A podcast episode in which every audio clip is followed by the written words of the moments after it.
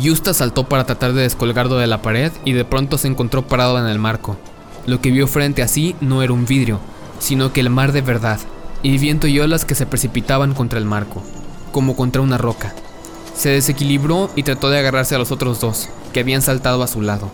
Hubo un segundo de lucha y griteríos, y cuando creyeron haber recuperado el equilibrio, se levantó a su alrededor una gran ola azul que los arrastró y los precipitó al mar. El grito desesperado de Eustace se cayó repentinamente cuando se le llenó la boca de agua. Lucy dio gracias a Dios por haber practicado mucho su natación durante el verano anterior, pero no se puede negar que le habría ido mejor con brazadas más lentas y si el agua no estuviera mucho más fría de lo que parecía cuando era solo un cuadro. Aún así, mantuvo la calma y se sacó los zapatos con los pies, como debe hacerlo cualquier persona que cae al agua vestida. También mantuvo la boca cerrada y los ojos abiertos. Estaba aún muy cerca del barco.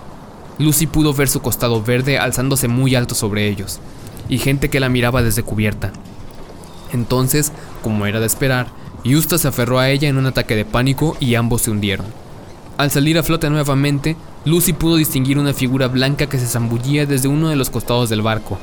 Edmond estaba bastante cerca de ella. Estaban esperando el momento oportuno para subirla a bordo del barco sin correr el riesgo de que se golpeara contra su costado.